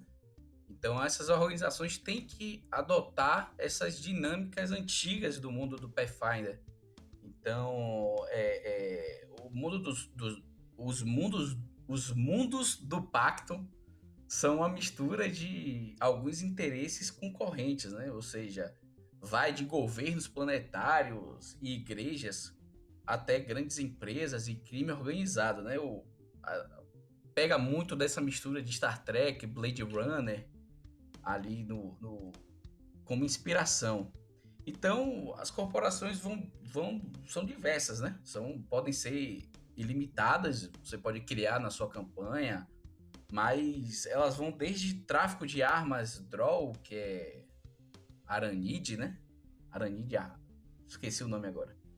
Mas é, os Drolls traficam armas, tem uma corporação por trás disso. Tem fabricantes de androides, tem linhas de pesquisas biotecnológicas, tem comércio, exploração espacial, tem até um clã de mineradores anões na diáspora, que o nosso amigo Fred conhece agora, né? As extrações, as, o coletivo Vida Dura. E se você quiser conhecer, tá lá no nosso canal no YouTube, pode dar uma olhada. É a aventura de Sóis Mortos que a gente tá jogando. O duro lá. e tem muito mais, né? Então, a gente tem, por exemplo, a Abadacorp, que é, é, a corporação de Abadá, né? Que é a maior de todas, ela é como se fosse uma Amazon ela engloba toda, todas as linhas da, da sociedade. Se duvidar, é dona até da, da casa que você mora. Então ela, ela eles souberam é, misturar essa questão de deuses com as corporações e ficou tudo bem fluido. É, a outra coisa que eles atualizaram e, e, ficou bem legal foi a sociedade, né? A famosa Pathfinder Society, que agora é Starfinder Society, que é um grupo de pesquisadores desbravadores que querem resolver os enigmas do universo, um negócio bonito assim, né? E principalmente sobre o maior mistério que eles criaram, né? Que é a lacuna. Pois é. É... A Starfinder Society, né? Que é como se fosse uma, uma marca, né? Do, do, do... Era uma marca, a Pathfinder Society era uma marca do... e a Starfinder Society cumpre o mesmo papel no, no Starfinder. É, reunindo esforços dos mais diversos, das mais é, membros de, das mais diversas raças, para se debruçar sobre os, os grandes desafios e mistérios do universo e desvendar né, o que aconteceu no período da lacuna e por que ela ocorreu.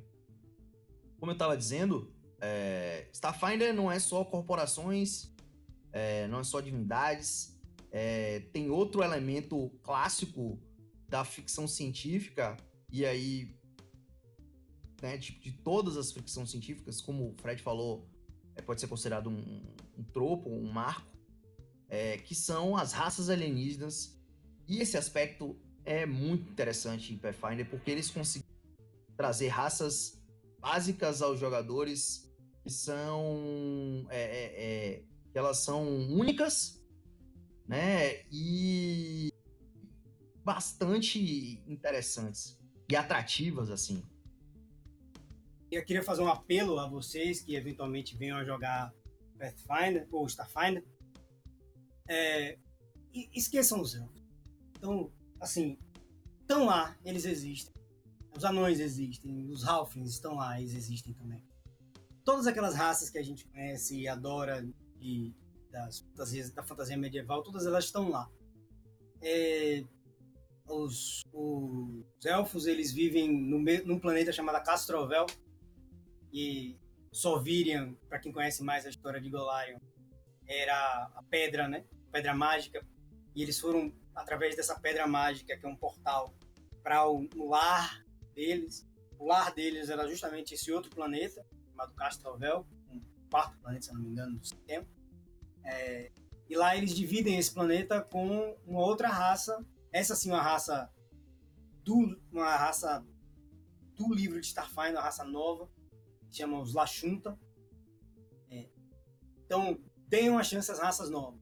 Os anões, eles, eles estão espalhados pelo, pelo sistema e alguns vivem que a maior quantidade, a maior colônia é uma nave gigantesca que navega aí pelo, pelo espaço, né, fazendo coisas de anão. Uh, Halflings eu honestamente não faço ideia de onde eles estão, talvez em Castrovel junto com os elfos. Mas o que é de interessante são as raças novas, os novos tipos de criaturas que você pode ser e incorporar. Né? Alguns têm claras referências, fazem claras referências a, a raças anteriores, né? Mas alguns são bastante novos e, e assim, dão um, um frescor, um ar muito diferente. É, você vai encontrar uma raça insetoide, vai encontrar a raça reptiliana aí para o pessoal da teoria da conspiração ficar muito louco, né? Raças com mais de, de dois braços, né? E, e, todas elas têm algo novo a incorporar a sua seu jogo, inclusive uma raça de ratos, né? Que com certeza é uma brincadeira porque ratos sempre existem em navios fazer uma fantasia em que as pessoas lutam em espaçonaves sem ratos, talvez seja uma grandíssima sacanagem com os povos ratinhos. E aí, quais são as raças que vocês acharam legais? Assim? O que, é que vocês acharam legais das raças novas? Ó, oh, é, eu acho que tem, de fato, tem referências interessantes assim, nas raças que foram apresentadas, as novas, né? É, como você já falou, eu entendo os Vesk, que são uma raça corpulenta, né? De, de, de, de ibélica, né? De, de homens. É, é, de homens não, mas de, de lagartos antropóides, conquistadores. E eles, eles são, para mim, uma clara referência. Uma teoria da conspiração é muito mais popular nos Estados Unidos. De que existiria uma raça alienígena que pode mudar de forma e que con controlava os, os, as grandes corporações e órgãos governamentais. Como parte dessa referência, o, o ele é corpulento, bélico, né, patriota, bastante é, exibido, ao qual o, o, o, estereótipo do americano médio, médio o é, assim, né?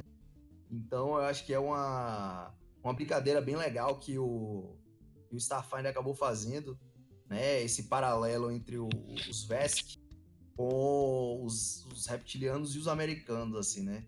Eu pelo menos enxergo dessa maneira.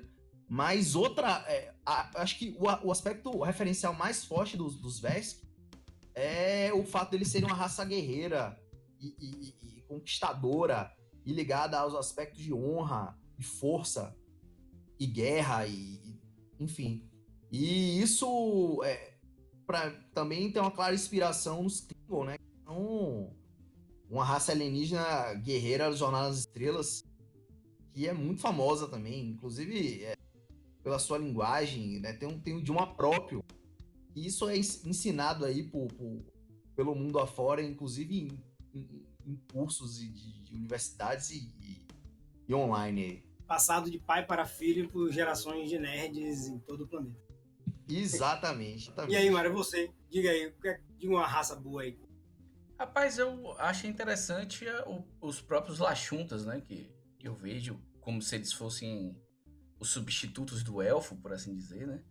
E eu acho interessante. É, se vocês quiserem jogar com algo parecido com elfo, que não é elfo, jogue com Lachunta, que aí você tem. É, são melhores que os elfos, mas já não é elfo, já ajuda. É, e eles são divididos em duas sub-raças com diferentes características e papéis sociais diferentes. Ou seja, não é somente é, é, um, dá, um tem força e o outro tem inteligência. O próprio papel deles na sociedade de Lachunta são, são diferentes por causa disso. Então, eles têm, além disso, eles têm poderes psíquicos, né, que se comunicam aí através da mente, e eles é, exalam feromônio que atrai todas as raças humanoides, ou seja, é uma raça que todas as outras raças humanoides acham sexy, independente da forma física. Eu acho, eu achei uma, uma adição bem interessante. Agora, o, o, essa coisa do, do, da característica fisiológica determinar sua posição social um tanto quanto anacrônico, né, para padrões de ficção científica futurista.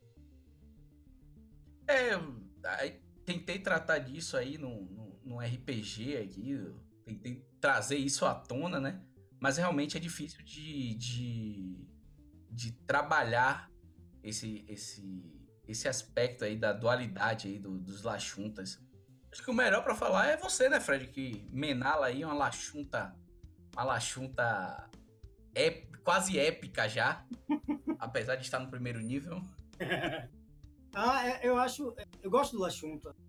Eu acho eles uma, uma raça bem ele, ele, na verdade, assim, o que eu, o que eu acho, eu, aí é minha meia culpa, né? eu fiz uma aproximação bem tímida do, do Pathfinder. Por isso que eu falei, se você quer jogar com Elfo, joga com Lashun. Porque é, minha aproximação foi um pouco assim, de... Vamos entrar devagarzinho no jogo aqui, porque né, jogar com um insetoide, que era a minha primeira opção, já, já é mais complicado. e aí, Caio? O que, é que você jogaria agora? Vai jogar agora, joga com quê? Cara, eu tenho um, um, um, caso de amor aí com com os androides. Eu acho. Eu acho hoje, é, pelo que tudo que eu li até agora, a raça mais interessante, assim, porque ela traz diversas possibilidades de temas a serem explorados, de dilemas a é, os androides eles foram criados né, artificialmente em, em, locais que se chamavam de fundações fundições, na verdade. É... Em dado momento, eles, eles é, conquistaram uma independência. E aí, os, os androides, enfim, eles conseguem, eles permitem que você explore o dilema do renegado, né? Que é aquele ser, ser o, tá liberto de uma de uma de uma ser, não ser abraçado por aquela sociedade. Então, eu enxergo, já que vocês fizeram um paralelo dos Lachunta, por exemplo, com os elfos, eu enxergo os androides como os meios elfos Finder, né? Eu acho interessante essa, essa, esse dilema do android é um dilema muito recorrente também, né, no ficção científica. Data do, da, do, da jornada nova geração, ele é um android, um robô, né? e que ele tem ele tem esse, essa, esse dilema, né? essa dificuldade de lidar com, com, com as pessoas, né? Inclusive tem um episódio bastante interessante que ele quer adotar uma criança e, e as pessoas ao redor dele ficam assim, sem saber o que achar, né? É um dilema moral ali, se um robô pode criar uma criança ou não. São diversos aspectos né, da, da natureza Android que, que podem ser explorados, inclusive o que a gente já falou aqui, da, que é da sexualidade. Né? Androids rara, eles não necessitam de sexo, eles não têm sexo, eles não, em princípio, é um coisa supérflua para eles, porque eles não dependem disso para se reproduzir nem para se relacionar. Tem um, um, um, filme interessante que é Ela, né? Her, que é o, um, é, os sistemas operacionais de inteligência artificial, eles passam a se relacionar entre si e transcendem, vão para outro mundo. Né? De repente, essa é uma, é uma possibilidade também para os androides de, de Starfinder. Com certeza, com certeza. E além disso, ainda, ainda tem a questão das leis da robótica, de, de Asimov aí, é, do, do, apesar dos, dos androides estarem hoje libertos desse domínio humano, né? Eles não são mais os servos, os servos, é, assim, completamente submissos das raças. É, você tem inclusive uma, uma, uma organização que é uma frente libertadora Android que luta por, por para libertar os androides que ainda são cativos e que ainda são comercializados e tudo, é bastante uma, uma comparação bastante interessante. É, e, e, só para terminar essa história dos androides, porque tem muita coisa. Quando você começa a falar de tecnologia, você começa é, a entrar no, no sistema, no, no cenário e, e, você vê muita coisa. Tem um, um, se convive, além de androides, se convive com drones, né?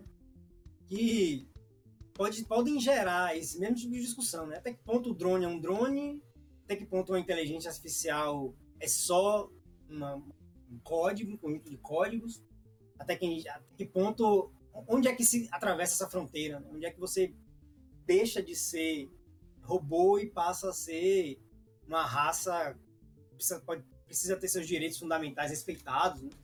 Então, é, é, um, é um debate, uma escolha de narrativa que pode levar discussões muito interessantes que tem paralelo no nosso mundo hoje, né? De como a gente trata o outro, como a gente desqualifica o outro da qualidade de ser, né? De indivíduo, de, de, de pessoa é, com direitos, os mesmos direitos fundamentais de viver, de respirar, de amar, de, de, de sorrir, de ir e vir, né? que a gente, mas que a gente acredita, a gente rebaixa ela, né? A um, a um outro nível de, de desumanidade. Né?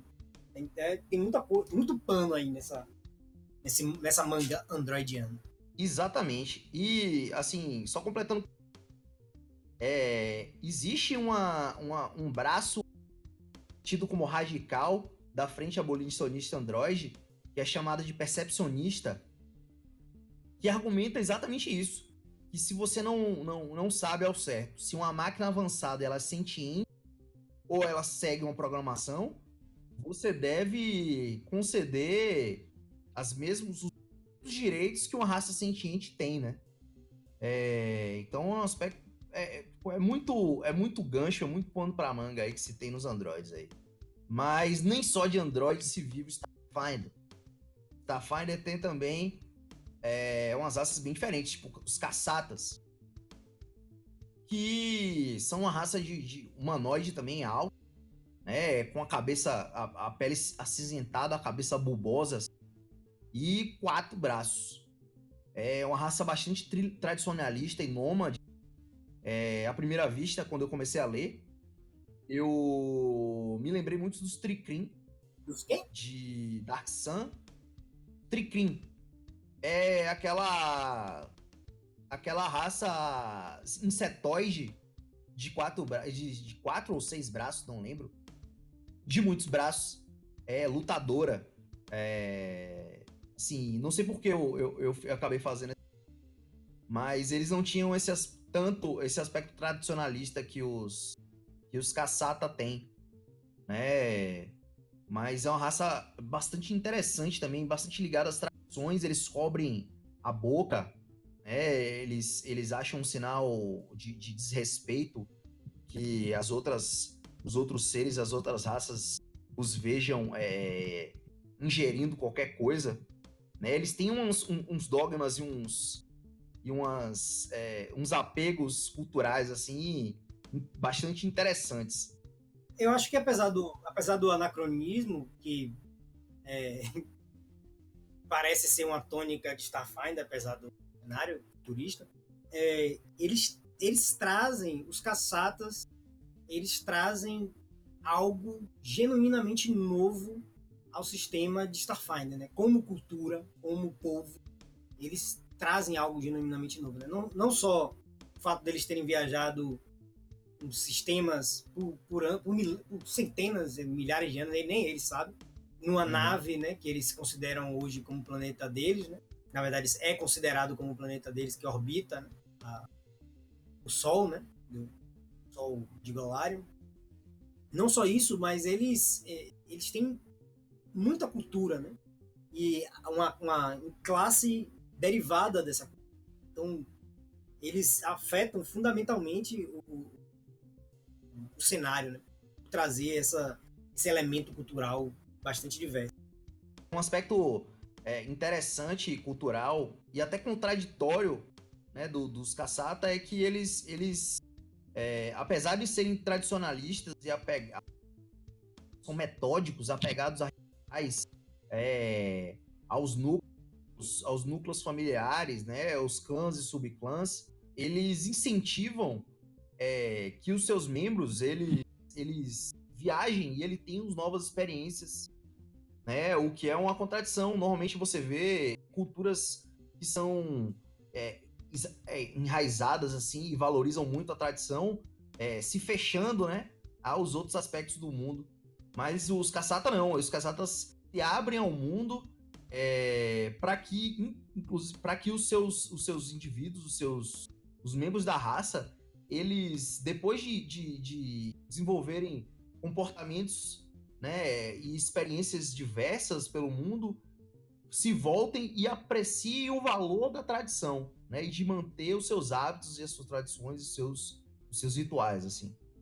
É, você tava falando de insetoide, né? É a pergunta que não quer calar. É, temos insetoide? Temos sim. São os Shirens, né? Que eu tenho algumas características da raça, mas eu acho que eu vou destacar aqui a questão do apreço pelo livre-arbítrio. Por quê? Porque eles faziam parte né, de um enxame, como todo bom inseto, né, insetoide, que era uma mente coletiva, é, é, devorava tudo ao seu caminho, uma mente destruidora, um mal maior, né? E devido a uma mutação, é, uma pequena colônia toda se rebelou e, e acabaram ficando viciados nessa independência que eles conseguiram, né?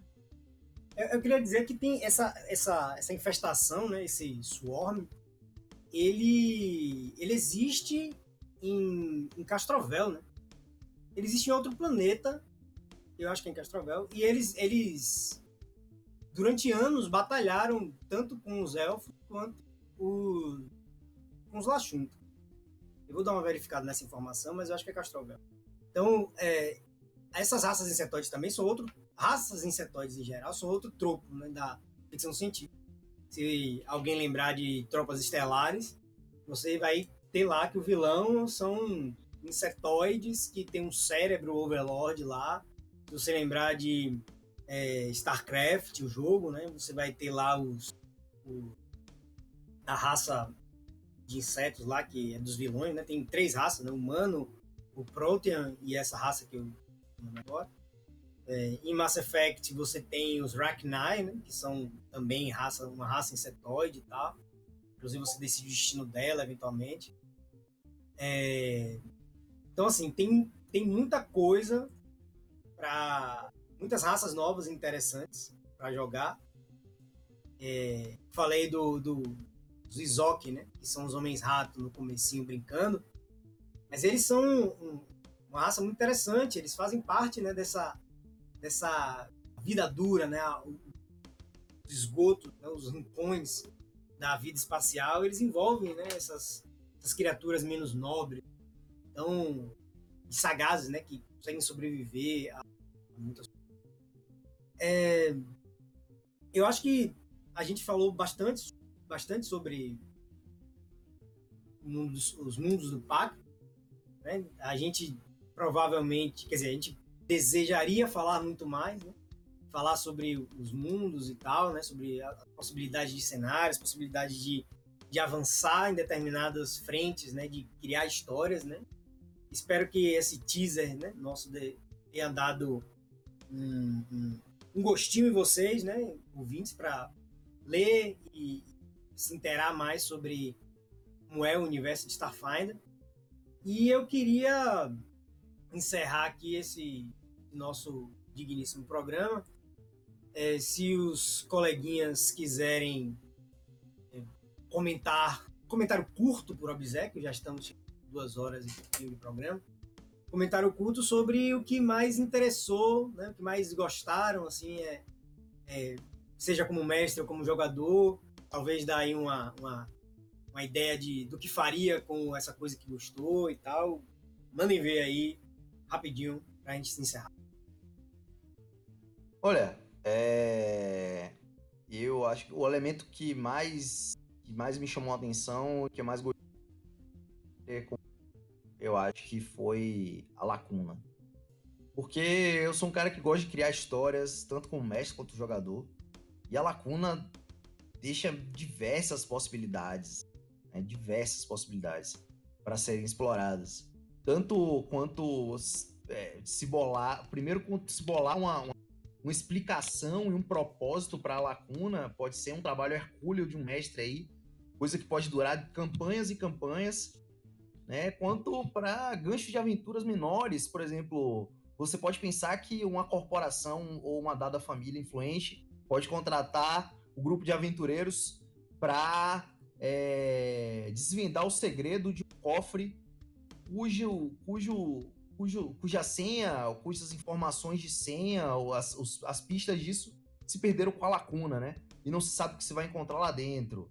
É, tipo, a lacuna para mim é, é pode ser vista como um atalho, preguiça por algumas pessoas, ou como uma solução criativa para você não ter que não ter muito mais trabalho, não ter que desenvolver muita coisa, mas eu enxergo a lacuna como como um, um grande uma grande interrogação assim que deixa dá margem para desenvolver muita coisa, muito gancho, muita história, é muita coisa legal aí.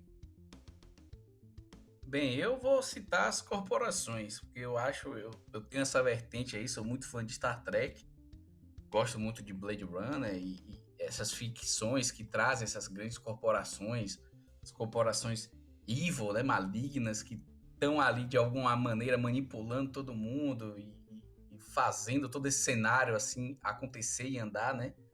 E eu trago as, as corporações, né, é, como um grande, um grande destaque, porque eu, eu acho que eles souberam fazer essa adaptação, né? Misturar com religião, é, misturar religião com tecnologia, e as, corpora as corporações são a essência disso. Então, dá para fazer milhares, assim como a Lacuna, milhares de tramas aí envolvendo todas as corporações, inventar sua corporação e até deixar a criatividade rolar aí, e deixar até os próprios jogadores inventarem e desenvolverem uma corporação.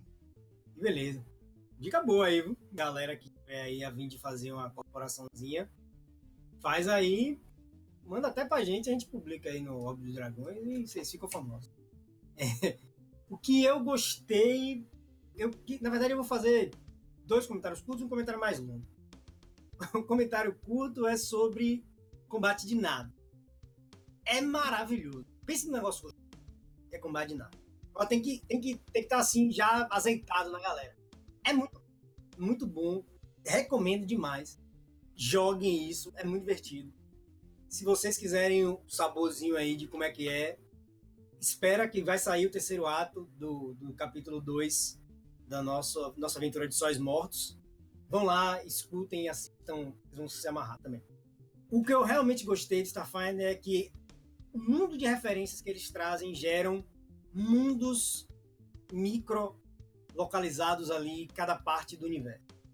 Então, Caio já falou de Nyarlathotep, existe um planeta em que esse planeta é relacionado com Nyarlathotep e tem a ver, pode ser considerado um organismo vivo e é cultuado como algo sombrio. É muito, tem muita informação nessa. Se você quiser fazer um tema mais dark, dark horror cósmico, é possível você ir. É, tem, tem, é, tem um planeta em que os, as civilizações brilhantes de lá, através da magia, fizeram nascer, fizeram sair de dentro da crosta do planeta uma raça de entidades gigantescas que são chamadas de kaiju, que é uma referência explícita àquele filme do Círculo de Fogo, que os robozinhos vão lá e lutam com os caras. Ia ser incrível fazer uma campanha cujo final ia ser um, um batalhas épicas entre naves que se transformam em robôs gigantes e lutam contra essas criaturas nesse planeta distante. Então, tem muito para explorar. Você pode, inclusive, fazer uma campanha só num planeta, tentando derrubar uma corporação, dando tiro, fazendo campanha no melhor estilo Pathfinder. Mas há muito que explorar nas estrelas de, de Starfinder do, dos mundos do Pacto. É, é, muito, muito interessante. É, o último comentário pequeno é joguem, leiam o livro, é muito legal. É, a gente vai continuar postando os vídeos da nossa campanha de Sóis Mortos né, no nosso, nosso site no YouTube. E a, a gente vai ter também as referências lá no, no Orbe dos Dragões, no, no blog original. É, e vamos aí, em breve, começar uma campanhazinha na, aqui no podcast mesmo, na série ali do Orbe Joga. Assim que encerrar ali a, a, o Disparo Apressado, provavelmente mais um, um episódio ou dois no máximo, a gente vai começar a se mobilizar aí para publicar as aventuras de O Legado das Estrelas. É, esperem que vai ser massa. Bom, senhores, se quiserem se despedir, fiquem à vontade, a, voz, a palavra está com vocês. Você já falou tudo, cara. Joguem, é, mergulhem no cenário, valorizem é, esse é um cenário de RPG mundialmente famoso, de muito sucesso. Saiu em 2017, vendeu pra caramba lá fora, fez muito sucesso. É, deem uma chance a, esse, é, a um estilo diferente que não fantasia medieval. Né? Vamos valorizar o trabalho também. Tá trazendo para o português brasileiro é, esse, esse RPG tão amado no mundo inteiro. Então, Vamos fazer a nossa parte aí, vamos jogar, vamos comentar, vamos melhorar o cenário do RPG brasileiro aí. É, peguem seus dispositivos de navegação, né? Embarquem nessa nave com a gente. Vamos conhecer a diáspora e explorar esses mundos novos e criativos que foram feitos pela Python. Super Maradona contra o baixo. falou, falou, galera, valeu. É, obrigado por ter ouvido essas mais quase duas ou quase ou mais de duas horas de programa. É, nos vemos aí nas redes. Comentem o que vocês gostaram. Digam aí se vocês já leram os livros, se vocês não leram.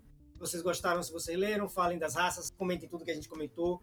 É, xinguem a gente mesmo. Ou comentem, alegrem. Alegrem nos. Falem o que a gente fez de ruim, de bom. E o próximo episódio já está agendado próximo capítulo vai ser ainda de Starfinder, mas a gente vai entrar mais nas regras, falar um pouco do sistema em si, como ele representa uma espécie de evolução do sistema Pathfinder é, e como ele em si consegue incorporar as novas regras e as novas tecnologias para se tornar de fato um sistema que cause uma experiência futurística né, e da fantasia científica que ele foi proposto. Um beijo e um sopro do dragão na cara de vocês.